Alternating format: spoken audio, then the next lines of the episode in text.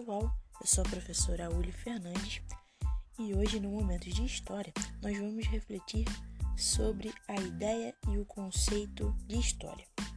Vamos começar pela palavra. A palavra ela vem do antigo termo grego história, que significa conhecimentos através da investigação. Bem, investigação a história ela é uma ciência que investiga o passado da humanidade e o seu processo de evolução. Sabendo disso, nós temos que entender algumas coisas básicas. Não tem como pensar em história moderna ou em história como ciência sem pensar em fonte. O que seria essa fonte? Fonte seria o que o historiador ele utiliza. Como assim utiliza? ele tem como prova fonte.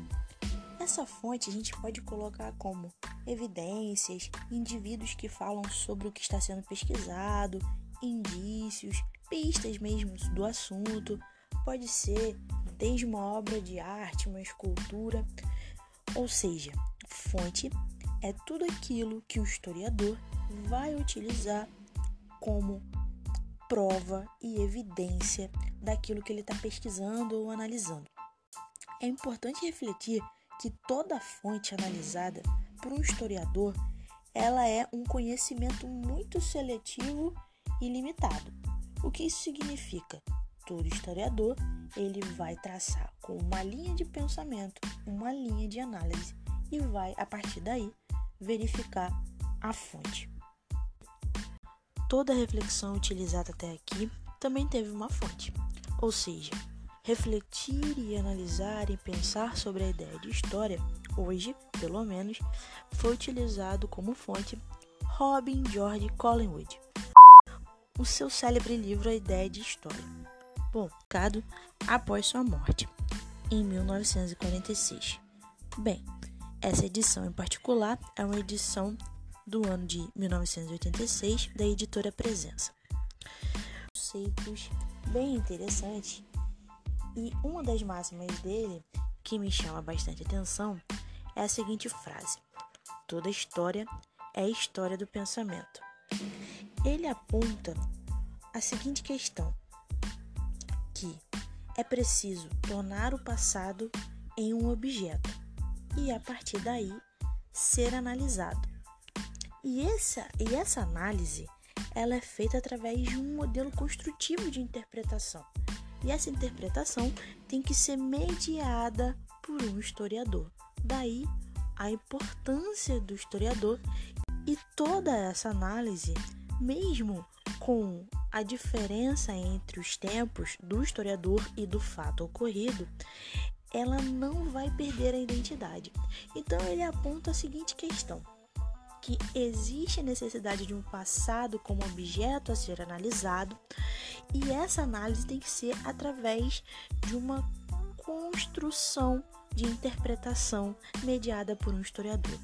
Isso é fundamental, ou seja, todo historiador ele tem essa linha de pensamento a seguir. Aquele historiador, claro, né, que tem como fonte ou como análise ou como direção as obras de Collingwood. E com isso, pensando na história como ela é dividida hoje, nós temos como marco de início da história e desenvolvimento da humanidade o surgimento da escrita. Partindo daí, dividindo a história em quatro períodos. Temos a história antiga, que vai até o fim da queda do Império Romano, e temos a Idade Média, que vai até o fim de 1453, com a conquista de Constantinopla pelos turcos. Temos a Idade Moderna, que vai 1453 até 1789, com a Revolução Francesa. E por fim, não menos importante, temos a Idade Contemporânea, que vai do fim da Revolução Francesa, em 1789, até os dias atuais. Através do estudo histórico, nós conseguimos obter um conjunto de informações sobre fatos e processos ocorridos no passado, que contribuem e muito para a compreensão do nosso presente. Basicamente, podemos dividir a história de uma forma muito ampla em três etapas: a história de vida, que seriam as experiências de um grupo social específico. Temos a história de ficção, que são aquelas criadas por um autor tendo todo um contexto e uma vida criada para aquela história. E temos também uma, a história que seria a história da trajetória dos seres humanos. Essa história seria desde o surgimento dos seres humanos, de forma factual ou não, né, ou temporal, mas sendo construída a partir da ciência.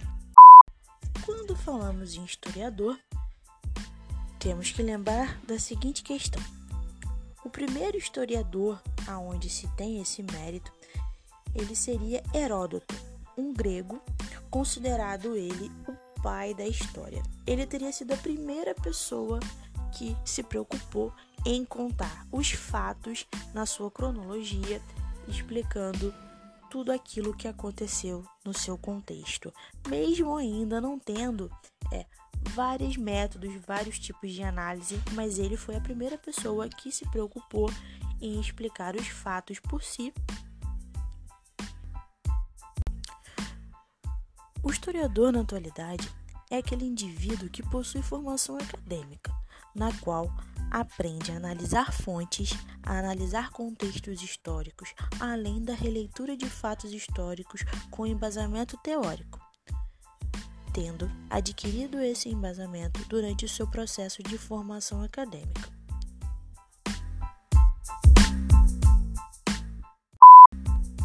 É fundamental entender a ideia de história, quem é o historiador, que instrumentos ele utiliza na produção histórica, entender que o historiador é um cientista e utiliza sempre de métodos para a produção e análise de história. Por que é tão importante?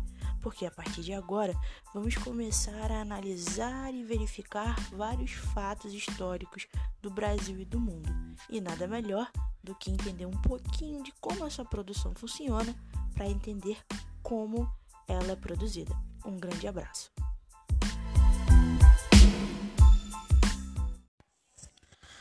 Olá pessoal, eu sou a professora e historiadora Uli Fernandes e hoje nós vamos conhecer um pouquinho sobre a Grécia.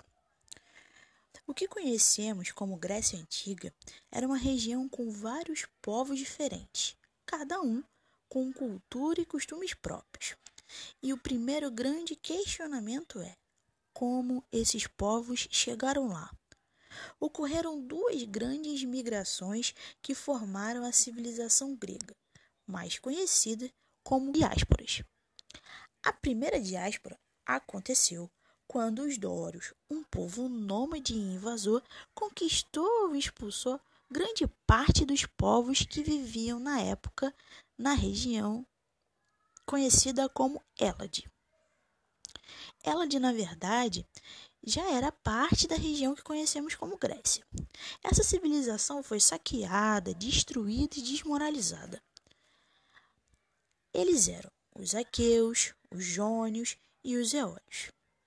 Eles tiveram que se render ou fugir daquela região.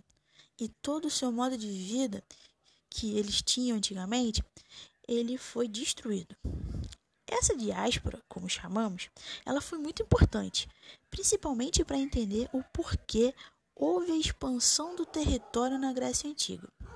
Como eles fugiram dos Dórios, né, eles se espalharam pela região.